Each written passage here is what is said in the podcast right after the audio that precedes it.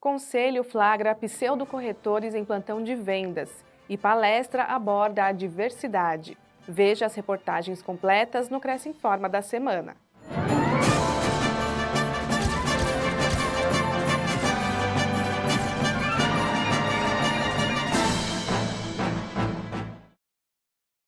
Conselho flagra pseudo-corretores em plantão de vendas.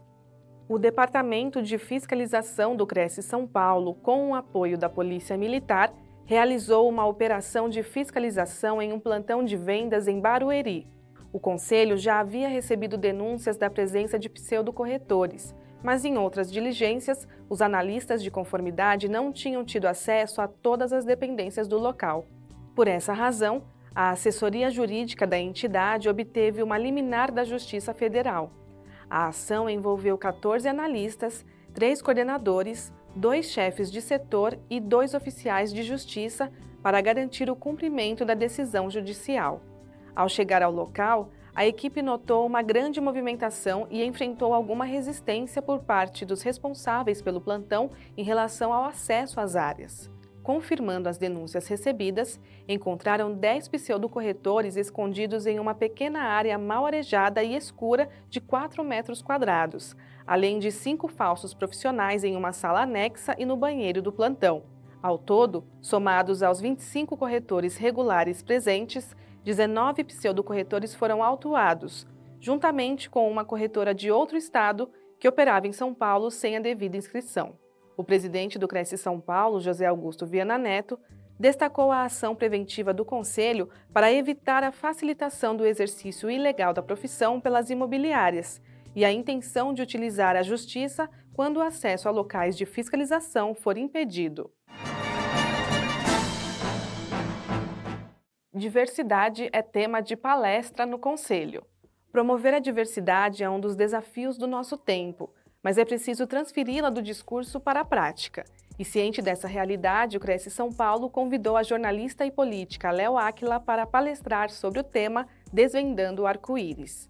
A coordenadora municipal da diversidade de São Paulo atua em diversos projetos que visam a inclusão da comunidade LGBTQIA+, em todos os segmentos da sociedade.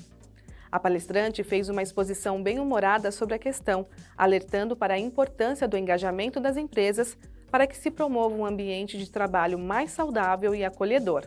Ah, de fato, a gente está vivendo aquele momento de é, entendimento, né? Eu acho que o planeta está passando por uma transformação onde o outro importa, onde todo mundo começa a perceber que a violência contra o ser humano, seja ele quem for, não é um problema de quem está sofrendo a violência, é um problema de todo mundo, porque você não pode ficar apático e apática acerca de um problema que temos na sociedade, onde pessoas perdem a vida só por serem quem são. Isso não é justo. Se você é apático a isso, então você tem um problema que precisa ser tratado. Esse projeto Desvendando Arco-Íris, ele visa justamente mexer nessa ferida, é tratar essa, esse desvio de caráter, eu posso dizer, porque você não pode ficar indiferente diante de uma agressão. Eu não preciso ser preto para defender um preto, eu não preciso ser mulher para defender uma mulher, eu não preciso ser trans para defender uma trans que está sendo agredida. Ter essa instituição, esse conselho é, preocupada com essa questão, diz muito acerca desse segmento, o que é muito positivo. E eu estou absolutamente feliz de estar aqui, de poder explicar e ver a boa vontade das pessoas em querer ouvir também. Ainda há muito preconceito. Inclusive, um dos grandes problemas que nós temos com a comunidade LGBT, o gargalo, né, onde tudo para, é na empregabilidade. Então, a gente tem problema tanto para empregar quanto para ser atendido por profissionais que saibam lidar com quem somos nós. Então, Desvendando Arco-Íris vem aqui esclarecer de maneira muito didática quem é quem, lá desde o início, por que lutamos e por que precisamos nos respeitar. Assista a palestra completa no acervo da TV Cresce. Veja o convênio do Cresce com a Place Análise de Terrenos. Aos inscritos, há desconto de 10% na assinatura mensal ou semestral da plataforma OSPA Place, que realiza estudos de viabilidade em tempo real na cidade de São Paulo e provém ferramentas que facilitam a prospecção de terrenos. Confira todas as informações no site crescsp.gov.br barra corretor barra convênios na categoria Serviços em todas as cidades de São Paulo. E conheça a empresa em ospa.place. Lembramos que o convênio não possui vínculo financeiro e comercial com o Conselho. Confira no site a vigência do convênio.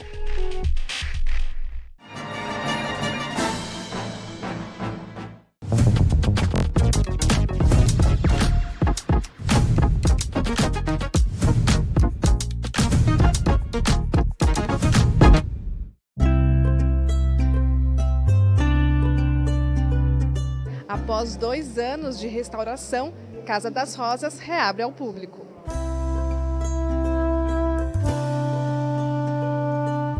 Foi em 1935 que a Avenida Paulista ganhou mais um palacete, que mal sabíamos seria um dos raros sobreviventes em meio aos prédios que surgiram desde então.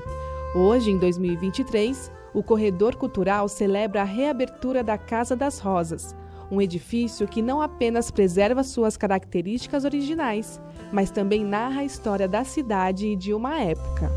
A casa é uma confluência do passado e do presente, né?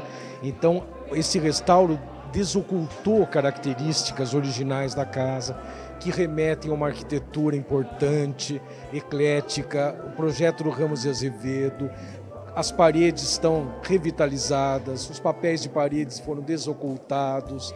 É?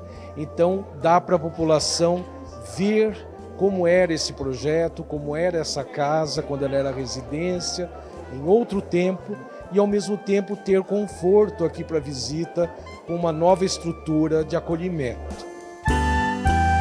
No térreo, o museu apresenta uma exposição com imagens e informações que contam a história e as mudanças da casa e da avenida, assim como detalha todo o processo de restauração.